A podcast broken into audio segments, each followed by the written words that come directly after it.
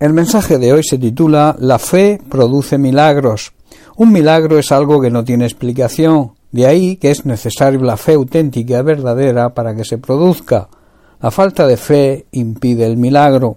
En Marcos capítulo 6 versículos 3 al 6 leemos lo siguiente, refiriéndose a Jesús, dice en sus contemporáneos, ¿no es este el carpintero, el hijo de María, hermano de Jacobo, de José, de Judas y de Simón?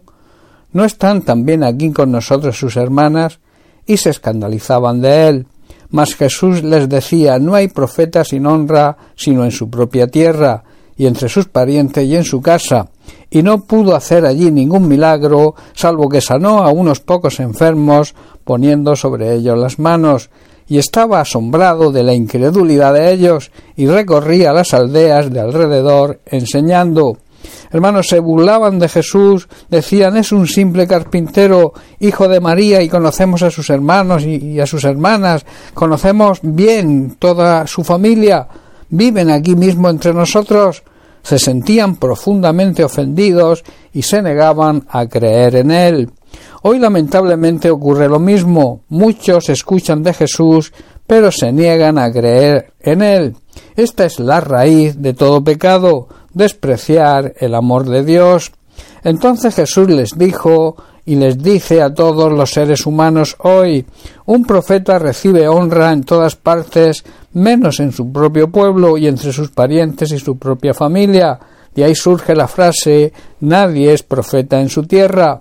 Debido a la incredulidad de ellos, Jesús no pudo hacer ningún milagro allí, excepto poner las manos sobre algunos enfermos y sanarlos, y debido a la incredulidad, también hoy de la gente tampoco puede hacer milagros, y el milagro más importante que Jesús quiere hacer es el milagro de la salvación que Él trajo a este mundo. El propio Jesús se asombra de la incredulidad de la gente, porque no valora la demostración de su amor al morir en nuestro lugar para librarnos de la condenación eterna.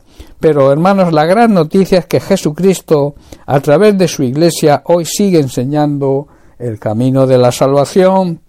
Era una evidencia que ninguno de sus amigos de la infancia, ninguno de sus vecinos o vecinas creían en él, tampoco los religiosos de la época, los escribas y fariseos, creían que fuera el Mesías anunciado por los profetas.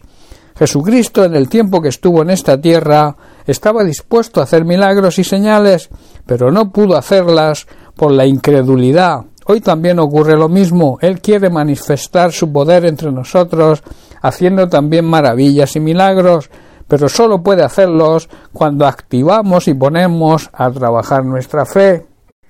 La incredulidad, la falta de fe impide los milagros. En Marcos capítulo 9 versículo 23 Jesús le dice a un padre con un hijo que tenía un mal espíritu Si puedes creer al que cree, todo le es posible. Solo se necesita, hermanos, fe, creer en la palabra de Dios y todo será posible. Muchos quizás se pregunten, siendo el Hijo de Dios, siendo Dios mismo, ¿cómo es que no pudo hacer milagros en su propio pueblo? ¿Cómo hoy muchos ven y reciben los milagros de Dios y otros, aunque se llaman cristianos, ni le ven ni reciben sus milagros? Aunque Dios es todopoderoso, no puede hacer nada si no se cree en Él, si no depositamos toda nuestra fe y confianza en Él.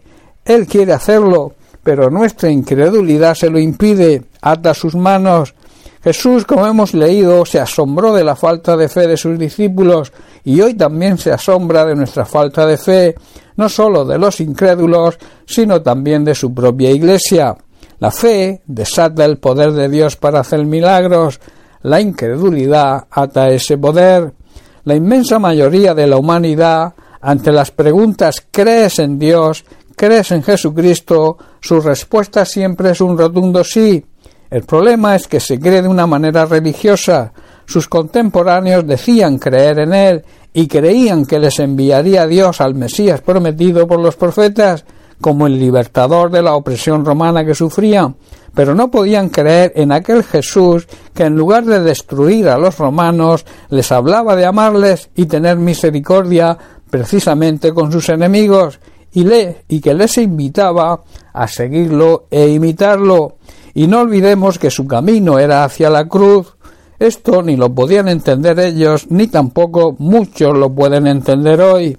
Repasando la Biblia, vemos la cantidad de milagros que Jesús hizo mientras estuvo en esta tierra, y si repasamos nuestra vida, también podemos ver la cantidad de veces que el Señor nos ayudó e hizo milagros con nosotros.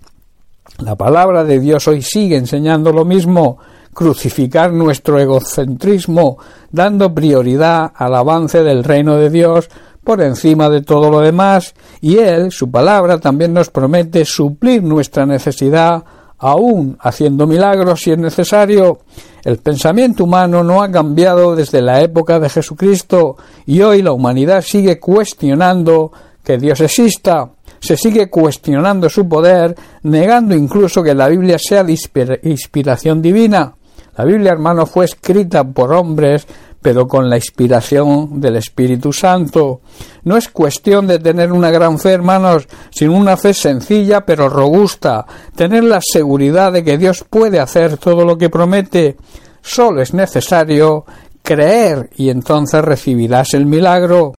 La fe ve lo invisible, toca lo intangible, o sea, lo que no se puede tocar, y se apodera de lo imposible. Todo es posible para el que cree. La fe mueve la mano de quien gobierna y dirige este mundo. La incredulidad la paraliza. Bien, pues hasta aquí el mensaje de hoy. Que Dios te bendiga. Un abrazo.